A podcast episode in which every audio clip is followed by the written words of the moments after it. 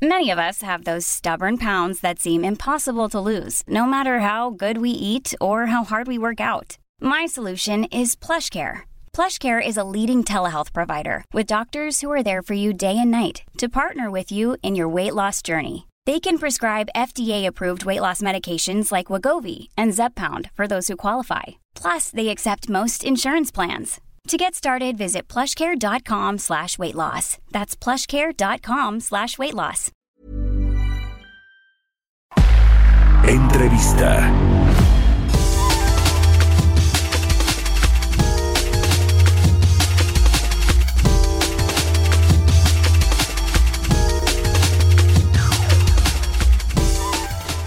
Y bueno, ya le decía al inicio del programa que el, sector minero anunció una inversión importante, una inversión multimillonaria para pues eh, darle eh, a este sector nuevos brillos para que la recuperación de este sector sea pues eh, sostenida y se pueda pues recuperar todo lo perdido durante la pandemia del año pasado en el 2020 durante la crisis que generó el COVID-19 y vamos a platicar con el presidente de la Cámara Minera de México con el ingeniero Fernando Alaniza quien me da gusto saludar. ¿Cómo estás Fernando? Muy buenos días. Mario, muy buenos días. Qué gusto saludarte a ti y a toda tu audiencia. Gracias por estar aquí en el programa. A ver, platícanos eh, primero de esta inversión de poco más de 5 mil millones de dólares que eh, las empresas que están agrupadas en la Camimex pues van a destinar a su crecimiento. Cuéntanos por favor eh, los detalles.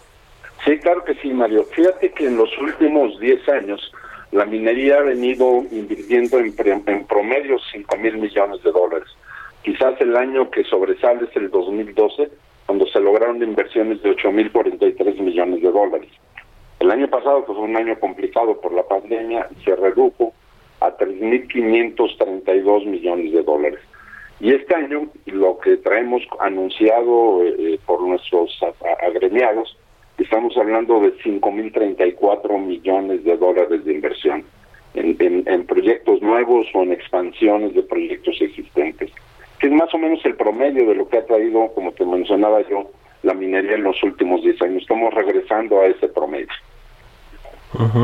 Ok, regresa al promedio de inversión anual de 5 mil eh, millones de eh, dólares, que bueno, pues es una inversión importante por parte de los integrantes de la Camimex. ¿Cómo está el sector? ¿Cómo se ha eh, pues recuperado en este 2021? ¿Cuál es la radiografía que se tiene de cómo estaba previo a la crisis, quizá en el 2019, y cómo está ahora a mitad de año, poquito ya más adelante, la mitad de este 2021? Sí, fíjate que es un sector, Mario, que, que tuvimos ahí que vivir situaciones adicionales al COVID. Cuando frena China, que es el gran consumidor de materia prima a nivel mundial, viene una caída muy fuerte de los precios de los metales el año pasado. Entonces, además del paro de dos meses que tuvimos que hacer por mientras el gobierno nos declaraba esencial, tuvimos una caída muy fuerte de precios. Afortunadamente los precios se fueron recuperando, sobre todo los metales preciosos, y eso hace que terminemos el año pasado con buenas cifras, inclusive superiores eh, prácticamente en un 23% contra, contra el 2019 en lo que es el valor de la minería. Y los indicadores este, hay interesantes, por ejemplo, en lo que es generación de empleo, al, al, mes de julio de este año pues, tenemos registrados ante el Seguro Social 408.800 personas en empleo directo contra 383.000 que habíamos tenido al inicio del año pasado. Que realmente a través de esfuerzo, de inversión, está reactivando la economía, está generando empleo y, hay indicadores que nos indican que es un sector que es necesario seguir impulsando como uno de los de los muchos factores que pueden ayudar a que México siga mejorando en sus condiciones de recuperación. Sí, pues se ha recuperado ya eh, de alguna manera el precio de los de los metales y sobre todo pues eh, algunos otros commodities como el acero, no se diga con la recuperación económica global y la recuperación de la demanda, bueno, los precios también pues han aumentado en eh, algunos de estos commodities. En cuestiones de regulación, ¿cómo va la interlocución con el gobierno federal, con la Secretaría de Economía? Con, eh, pues sí, los integrantes del gabinete del presidente del observador, sobre todo los que tienen relación con el sector industrial y económico, esperan más regulaciones, eh, cómo ven esta segunda mitad del año y también en términos eh, que, bueno, finalmente es una regulación fiscal, fiscales, cómo ven el próximo año después de que se envíe el paquete económico de la Secretaría de Hacienda al Congreso. Sí, como no, Mario. Mira, con la Secretaría de Economía, afortunadamente hemos tenido una muy buena interlocución con la llegada de, la secretaria Tatiana Cloutier. Eh, eh, tuvimos un gran acercamiento. Ella ha quedado muy claro las ventajas que ofrece la minería, sobre todo la minería actual, moderna, que opera aquí en nuestro país, este, cuidadosa del medio ambiente y impulsora del desarrollo económico de las comunidades. Ella ha entendido bien que es un sector que hay que incentivar hay que incentivar porque es una industria tractora que genera mucha derrama y beneficios a otros sectores ahorita tres mesas de diálogo eh, eh, impulsadas por ella, una con autoridades laborales, otra con autoridades ambientales y sociales, que son temas importantes para nosotros, y otra más que le llama ella de competitividad que ella misma maneja, que tiene que ver con cuestiones fiscales, con cuestiones de normatividad, y que tiene que ver con, la, con el tema de seguridad. Entonces tenemos buenos diálogos, eh, eh, con buenas interlocuciones, avanzando un poco lento, tengo que ser sincero, pero creo que, que hay apoyo por parte de la Secretaría y, ha sentado a, otros secretarios o subsecretarios a la mesa para tener ese diálogo. Este año lo vemos un año bueno, es un año que hemos mantenido la operación a capacidad en, en, los primeros ocho meses del año, aprovechando los precios que se han mantenido fuertes y, creemos que se van a mantener fuertes en lo que resto del año. Que este año debemos de tener buenos resultados, inclusive superiores todavía a los del año pasado. Eh, eh, esperamos también seguir generando empleo y, seguir y seguir trabajando. La visión de la minería, tú lo sabes, es de largo plazo. Entonces, este, esa visión creo que no se ha demeritado. Cosas que nos preocupan, Mario, es la parte de concesiones, que sigue el gobierno actual sin dar ninguna concesión. Y eso, pues tarde o temprano, vamos a estar, al no haber concesiones, no hay exploración. La exploración se nos ha venido cayendo en forma importante.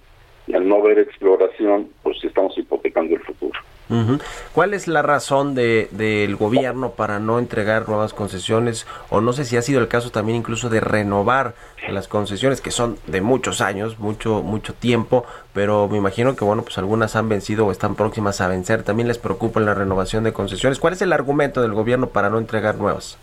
Pues mira, lamentablemente hay números equivocados que se han manejado a nivel del Ejecutivo se habla de que hay una gran parte del territorio nacional que está concesionado, lo cual no es correcto. Los datos oficiales de la Secretaría, la misma Secretaría de Economía de la Dirección General de Minas, que son públicos, de los 196 millones de hectáreas que tiene el territorio nacional de superficie, 16.8 son los que los que están cubiertos por concesiones, es el 8.6% del territorio, no el 60 o el 80 como se ha manejado. De esos 16.8 millones, 4 millones son los que realmente se encuentran en operación. Los otros 12 están en diferentes etapas de exploración. Los 4 millones equivalen al 2.06% del territorio. Y si logras conjuntar en un solo lugar toda la superficie que ocupan las plantas, las minas, los tajos, los depósitos de jales, estás hablando de 201 mil hectáreas, que es el 0.1% del territorio nacional. Este, realmente son números radicalmente diferentes a los que se manejan en el Ejecutivo, ¿no? Ya. Pues ahí está el tema. En un minutito finalmente quiero preguntarte sobre el tema fiscal porque la jefa del SATRA, que el buen rostro ha hablado de este impuesto eh, eh, del ISR que pagan las empresas y que pues eh, de pronto queda muy bajo de lo que deberían de estar pagando, ¿no? la tasa real pues de ISR, se habla de diferentes sectores económicos e incluidos la minería. Eh, ¿ven, ¿Ven algún foco rojo con respecto a los impuestos y la miscelánea fiscal del próximo año? No, espero que se cumpla y que no se van a aumentar los impuestos, Mario. La minería hoy paga el 52.68% de su utilidad en impuestos. Somos el sector que sin duda paga mucho más impuestos que cualquier otro sector.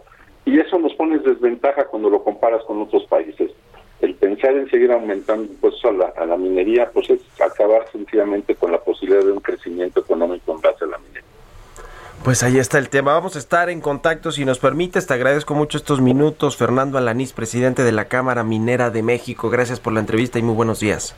Gracias, Mario. Gracias a ti y muy buenos días. Que estés muy bien. Hasta luego. Son las 6 con 42 minutos. Vamos a otra cosa.